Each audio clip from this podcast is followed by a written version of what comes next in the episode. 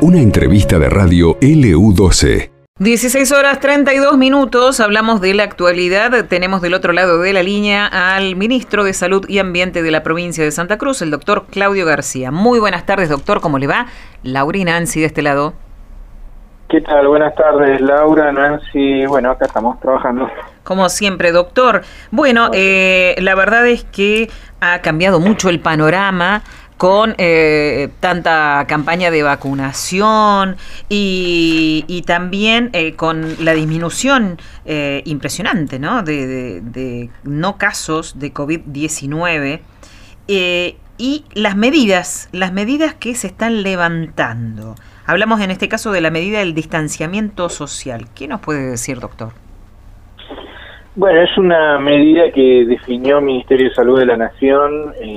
esto nos tomamos nosotros conocimiento eh, de, la publicación del boletín oficial de esta resolución del Ministerio de Salud, donde, bueno, una de las acciones que, se toma es justamente esto de la eliminación del, distanciamiento eh, obligatorio, ¿no? Que existía, recordemos que eh, antes eh, por un DNU y en el marco de la ley de emergencia dictada por el propio gobierno nacional, eh, se establecía el distanciamiento mínimo entre las personas de dos metros como una de las medidas de prevención sumado a, las otras que se, que se impulsan, ¿no? El tema del barbijo, la higiene de manos, el cuidado eh, de la aireación de los ambientes, etcétera, etcétera. Ahora, esto esta definición de, la resolución comienza a tener vigencia en, todo el país desde el viernes pasado. Y bueno, nosotros como provincia de Santa Cruz eh, adherimos, pero adherimos con, lógicamente, la recomendación de continuar el, proceso de vacunación y de continuar eh, utilizando las medidas de cuidado en espacios cerrados. Básicamente, eh, el tema de la utilización del barbijo, como bien lo plantea la, resolución en su primer artículo, eh, tanto en espacios eh, interiores como ámbitos laborales, educativos, social y transporte público, esto lo dice textualmente, continuar con el uso adecuado del barbijo. bueno, esto sumado a otras a otro de los ítems que, que contempla también la misma normativa, en lo que respecta a la vuelta al trabajo de aquellas personas que aún eh, no volvieron y que se encuentran alcanzados por este DNU nacional. Doctor, eh, si bien los contagios han sido de, un dígito, por suerte, por lo menos aquí en la provincia de Santa Cruz, eh, ¿cómo, ¿cómo va la campaña no solamente contra COVID, sino en general, las de calendario? Eh, ¿cómo, la, ¿Cómo la gente eh, se ha volcado a esto? ¿Bien? Bien, bien. Yo, a ver, con respecto a COVID puntualmente, eh, seguimos teniendo cientos de casos en la Argentina, tenemos fallecido, incluso nosotros acá en la provincia de Santa Cruz, una persona de zona norte eh, falleció con COVID, no no por COVID, ¿no? Como haciendo la salvedad esta de la diferencia de, de que tiene, que la causa de muerte es el COVID, sino una persona con comorbilidades y que se suma a la estadística de muerte por COVID por una cuestión de que estamos en el marco de una pandemia, ¿no? Es decir, que la pandemia existe, la pandemia está, si bien el riesgo es, es eh, disminuido de un modo muy grande, como bien lo planteaban ustedes, eh, nosotros en, la última jornada tuvimos nada más que tres casos eh, positivos y tenemos acumulados 70 casos en la provincia con circulación comunitaria acá en Gallego, ¿no? esta es una realidad. Pero esta, esta pandemia hizo de que mucha gente no, no accediera al sistema de salud o se alejara un poco de, lo que son los controles habituales, a todo lo que es eh, los distintos esquemas de vacunación, lo que son los controles de las enfermedades crónicas como la diabetes, hipertensión, todo lo relacionado al, al sedentarismo, la obesidad y muchas otras enfermedades crónicas, que hoy nosotros estamos en este proceso de recuperación de ese tiempo perdido. ¿no? Como bien planteaba Bonanzi, eh, hay una eh, preocupante eh, cifra en el orden nacional de, determinadas vacunas. Cuando la semana pasada nos anunciamos que había un caso positivo de sarampión en la Argentina, eh, las estadísticas de, nuestros niños nos indican de que aproximadamente un 30% de los chicos en la Argentina no están vacunados contra el sarampión y es la clásica y típica triple viral,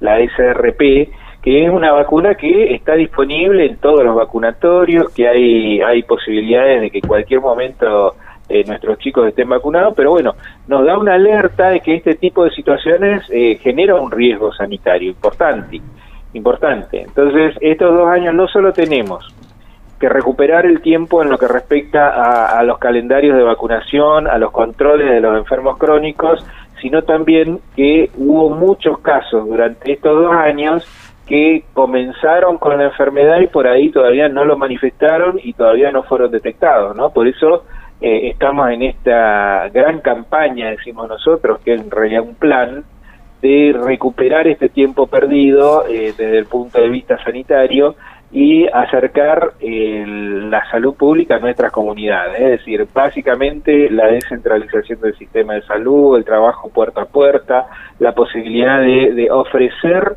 eh, un, amplio o una amplia gama de posibilidades de acceder al sistema de salud, eh, todo eso enmarcado en, esta estrategia que nosotros pretendemos de que eh, ya exista el monitoreo y el seguimiento como debe ser en en nuestro ciudadano, ¿no? El sábado pasado, este sábado antes de ayer, eh, hicimos, por ejemplo, en el Centro de Salud número 9, una jornada nocturna de control de niños sanos y de vacunación.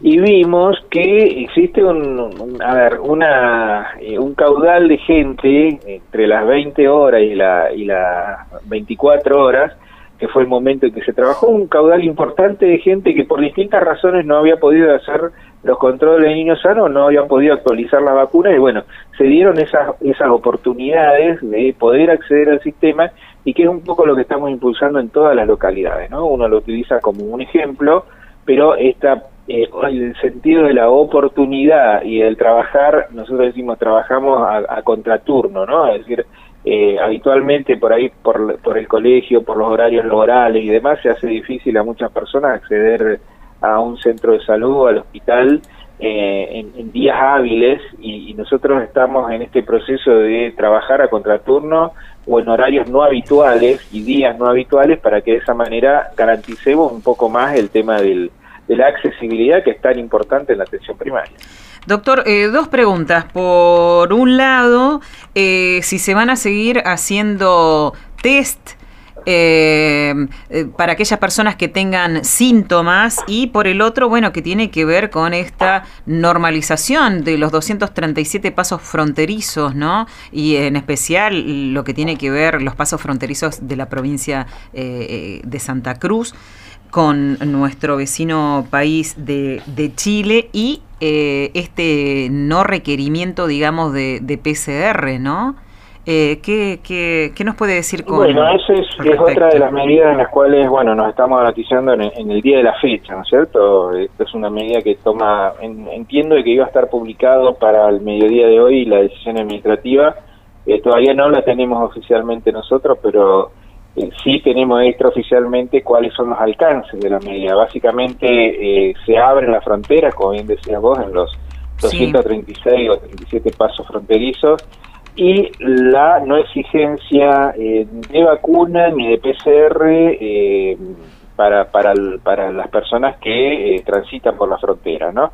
esto es una cuestión unilateral, en principio es la Argentina que está planteando esta situación, pero todavía no tenemos, a ver, de la, de la frontera que por ahí nosotros lindamos, que es básicamente la República de Chile, eh, todavía no tenemos la, certificación de que eh, sea también exactamente la misma sistemática del lado chileno. Entendemos que eh, para quienes tienen frontera con Uruguay o Brasil, esta situación sí está acordada, pero todavía no tenemos la, certificación oficial de Chile de que adopta exactamente las mismas medidas que nosotros estamos adoptando acá en Argentina. De hecho, hay muchos países en el mundo en el cual eh, todavía para entrar al, país eh, exigen certificación de vacunas completas o incluso PCR negativo eh, para poder ingresar, ¿no? Esto, esta situación de que la pandemia existe y que está vigente en todo el mundo es una realidad y hay eh, países de, Sudamérica, vecinos nuestros, que por ahí entienden de que las medidas tienen que tomarse con cautela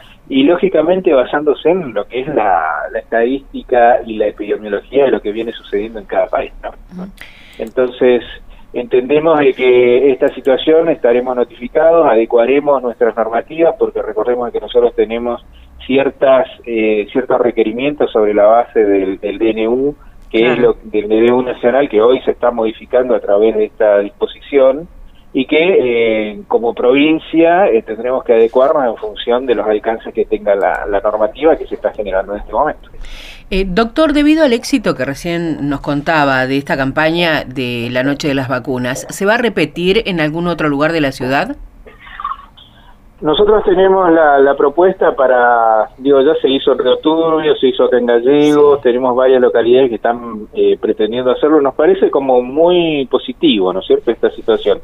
Eh, esto requiere, lógicamente, una coordinación con eh, todo el personal de los distintos centros de salud. No, no es que uno abre el centro y listo, sino que tiene que estar el médico, la enfermera, el administrativo, la persona de seguridad, todo el equipo de salud completo en un horario y un día no habitual de trabajo. ¿sí? La propuesta nuestra es que este tipo de circunstancias se repitan y principalmente porque, como bien se plantea, resulta exitoso porque de esta manera gente que por ahí en los horarios habituales no puede acceder al sistema de salud, de esta forma estaría pudiendo tener esa, esa chance, esa posibilidad que nosotros estamos buscando en este recupero de los dos años de pandemia que, que alejó a la gente del sistema, ¿verdad? Doctor, y quienes no pudieron asistir esa, a esa noche de las vacunas, ¿dónde pueden vacunarse las de calendario o la antigripal, por ejemplo?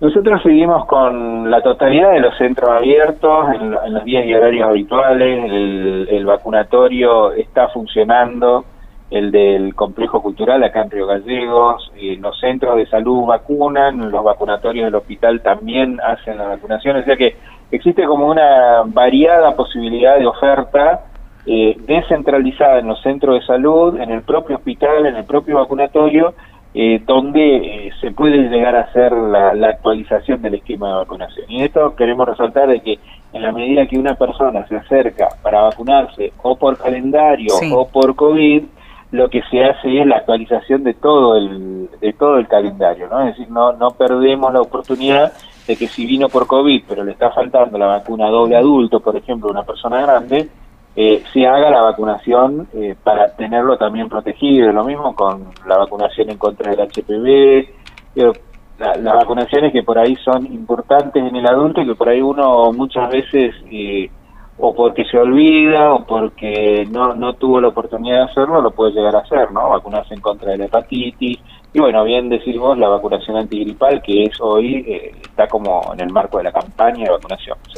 Ministro, finalmente eh, queremos saber sobre el impacto ¿no? de eh, este convenio colectivo sectorial de la salud y esta jerarquización de muchos trabajadores de, la salud.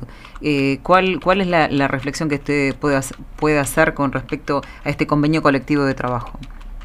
Bueno, la verdad es que este sectorial de, la salud es, entiendo que el tercer, el cuarto o el quinto convenio que se firma eh, o que se termina, que se culmina, la verdad es que es importantísimo para, para todo lo que es el personal de salud, obtener un, eh, un muy logrado eh, convenio colectivo sectorial y la posibilidad de que se, se jerarquice mucho la profesión, la, la gente que, digo, a ver, más que nunca creo que nos dimos cuenta en la pandemia de la importancia que tiene cada una de las personas que forman parte de este gran engranaje que mueve la, salud pública y que termina siendo la salud el, a ver, el aspecto más importante por encima de cualquier otra situación, ¿no es cierto? Eh, en ese aspecto fueron, a ver, se había comenzado hace más de 11 o 15 años aproximadamente este convenio.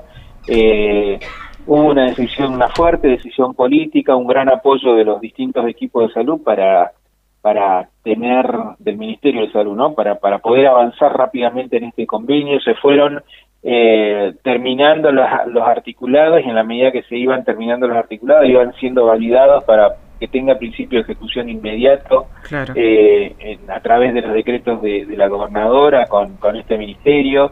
Es decir, que entendemos que fue un trabajo impecable donde eh, tanto los sindicatos, los representantes del Ministerio de Salud, de Gobierno y demás, logramos tener eh, un convenio colectivo que es, eh, a ver, muy merecido convenio que lo que hace es jerarquizar a todo lo que es eh, la, esta tan noble tarea de trabajar en, los sistemas de salud de la provincia. Porque esto no implica solamente un aumento de sueldo, ¿no? Es un, como Un, ordenamiento que estaba haciendo falta. Es, es un ordenamiento general, total, donde absolutamente todas las personas que están dentro del del ámbito de la salud tienen su ubicación correcta, su jerarquización correcta. Lógicamente también viene asociado a un, incremento salarial, pero eh, se da finalización a muchas situaciones que por ahí eran injustas y que eh, era necesario tener eh, ordenado nuevamente, ¿no es cierto? Por ahí nuestras leyes de salud son leyes que tienen mucho tiempo y lógicamente había que ayornarlas a lo que son las realidades nuestras actuales, eh, de nuevo vuelvo a insistir en el tema de, la importancia que tiene la salud, que la pandemia nos dejó claramente marcado de que era necesario tener eh, esta, esta situación, este análisis, este, este debate que había que tomarlo, y después también teniendo en cuenta que una firme voluntad política porque eh, la única provincia que estuvo trabajando en el medio de la pandemia, además de las cuestiones propiamente de la pandemia, se estuvo trabajando eh, en un convenio sectorial de salud fue la provincia de Santa Cruz, en toda la Argentina. Entonces, mucho más destacable todavía porque eso implicó un doble esfuerzo, la misma gente que, teníamos que estar eh, batallando en contra de la pandemia, estábamos también arreglando la situación interna dentro de lo que es el, sistema público de salud. O sea que es eh, muy merituable histórico, es, histórico porque de hecho es mucho el tiempo en el cual eh, se, estuvo trabajando en esto, pero que no se, no se había avanzado. Y bueno, y en este último año o año y medio de gestión logramos hacer de que se termine, que se culmine y que bueno, ahora está siendo validado por, por decreto de la gobernadora para que el cumplimiento sea hasta incluso en algunos aspectos retroactivo del el inicio, ¿no es cierto? Bien, ¿quedó algún tema pendiente por trabajar todavía?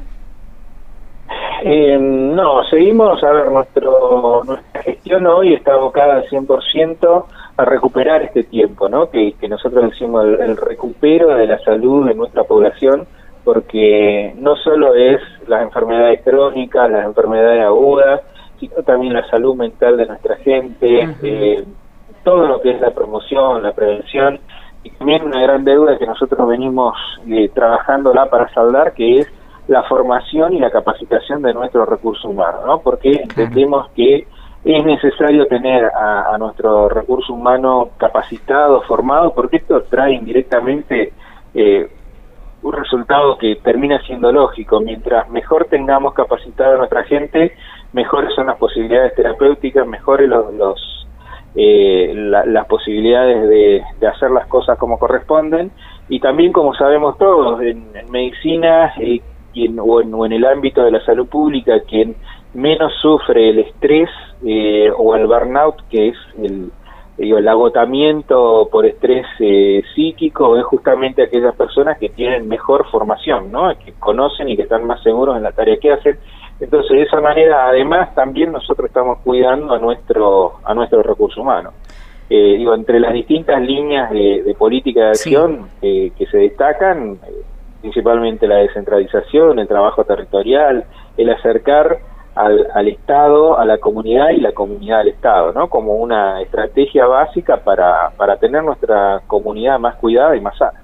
Doctor, muy amable, como siempre. Muchísimas gracias. Bueno, al contrario, muchas gracias a ustedes y bueno, a disposición para cuando necesiten. Gracias. Conversábamos con el ministro de Salud y Ambiente de la provincia de Santa Cruz, el doctor Claudio García. Esto pasó en LU12, AM680 y FM Láser 92.9.